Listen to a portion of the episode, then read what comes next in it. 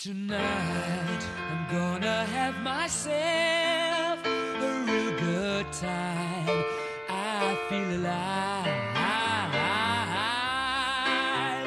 And the world I'm turning inside out. Yeah. I'm floating around in ecstasy. So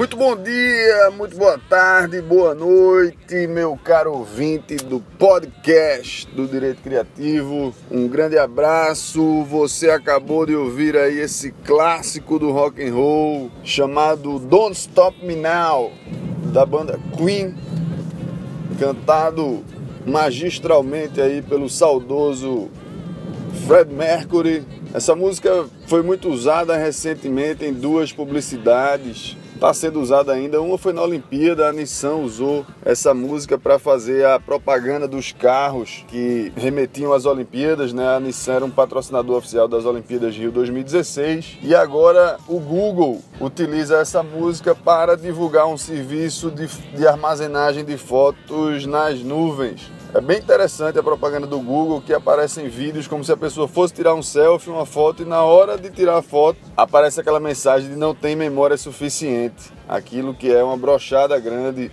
Quem nunca passou por isso, né? De quando for tirar uma foto, registrar um momento especial, receber uma mensagem do celular de que não tem mais memória no celular e você não consegue registrar o que você queria.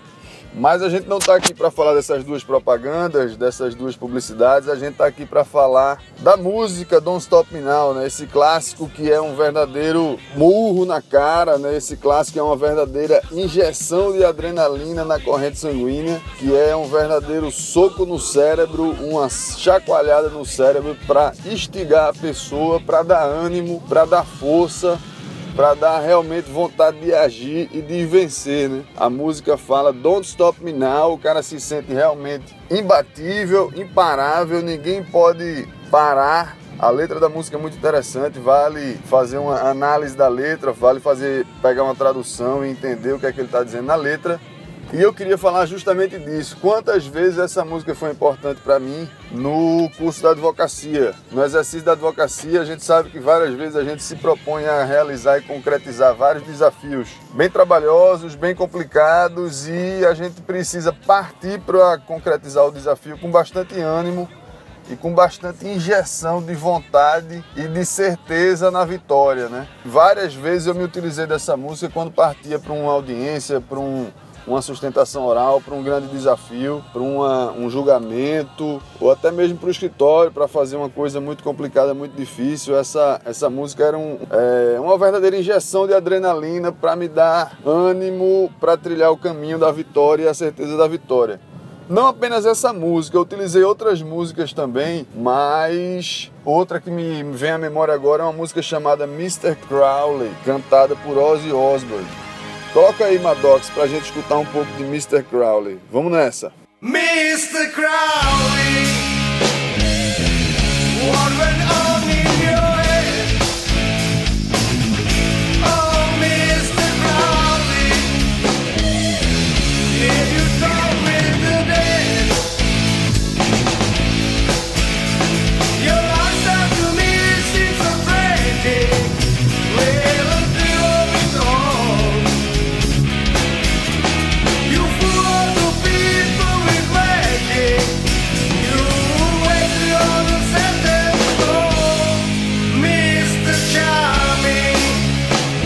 Muito bom também, Mr. Crowley, que é esse heavy metal aí cantado pelo rei do heavy metal, Ozzy Osbourne. E essa música também serviu de ânimo de instigação para mim durante vários momentos na minha advocacia. Mas eu queria deixar duas coisas para vocês. A primeira é a seguinte: instigação sem preparação não resulta em solução. Então não adianta só escutar a música que lhe instiga e partir para a guerra se você não tiver se preparado bastante com antecedência, não tiver feito o dever de casa, não tiver estudado, não tiver realizado, traçado a estratégia, ver os caminhos que você, você vai trilhar um caminho A, você pode pensar que esse caminho A não pode resultar de imediato no que você pensou, então você tem que pensar no que você vai agir, se o caminho for o A, o B ou C. E é isso, né? Instigação sem preparação não resulta em solução. E queria só pontuar aqui uma, um aspecto importante que me lembrei de um caso fundamental assim para minha advocacia, um caso bem emblemático cujo valor pecuniário envolvido não era tão elevado, mas que me deu uma satisfação muito grande. Eu vou resumir a história. É o seguinte, eu estava no escritório uma vez com uma ação de reintegração de posse aqui numa cidade próxima de Recife, Jaboatão dos Guararapes. E a cliente era uma senhora de idade já, bem, bem idosa, de idade bem avançada. A demanda era contra uma pessoa que tinha criado uma hípica na cidade de Jaboatão dos Guararapes, tinha construído essa hípica e a área, o imóvel da hípica, ele era uma dimensão bem grande, pegava uma parte de um terreno dessa cliente, de modo que a ação era uma reintegração de posse mesmo foi julgada procedente e a gente foi cumprir essa reintegração de posse para reintegrar cliente nesse terreno da hípica não todo o terreno, o terreno da hípica era maior do que o terreno da cliente. Mas o, o interessante era que essa hípica tinha umas três ou quatro pistas de hipismo e era, ainda é, ainda existe esse centro de treinamento aqui em Jabotão. Ele é bem frequentado e o terreno da cliente passava exatamente dentro de uma das pistas.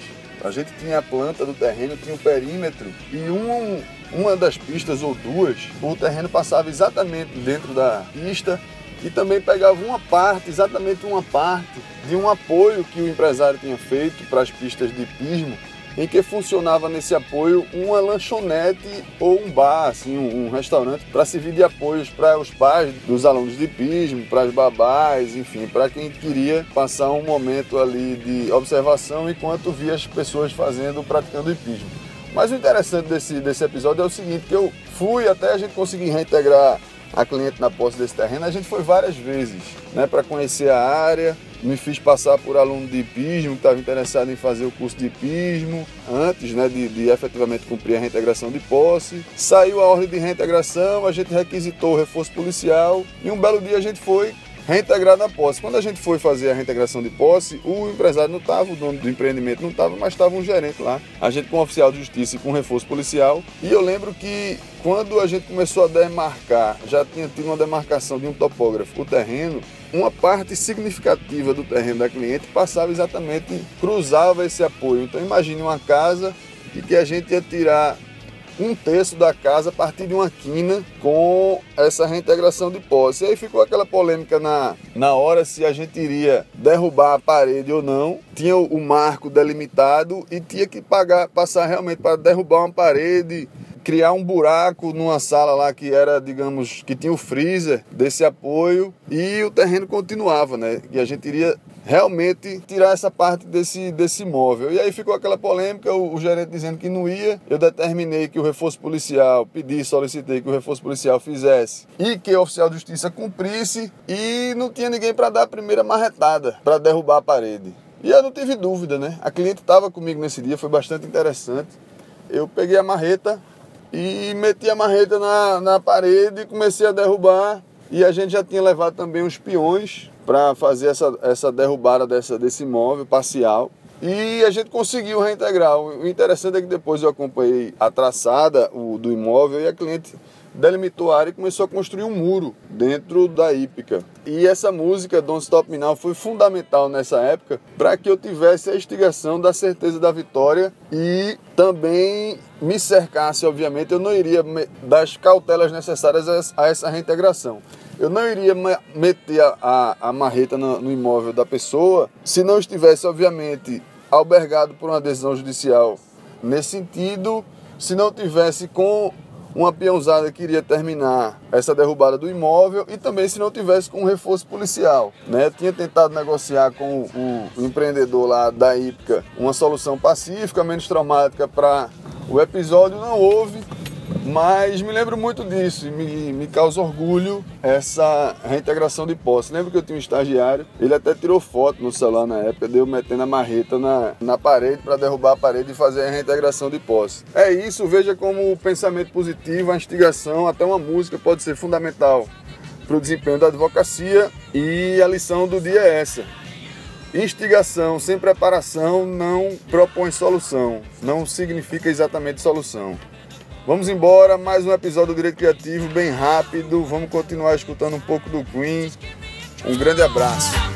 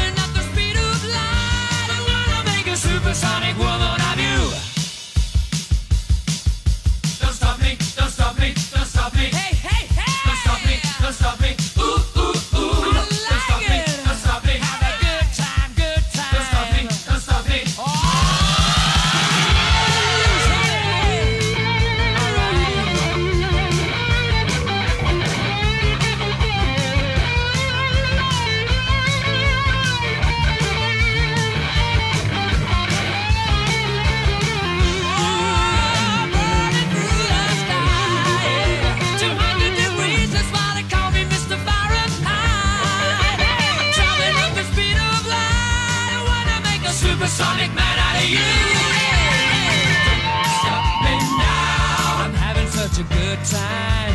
I'm having a ball.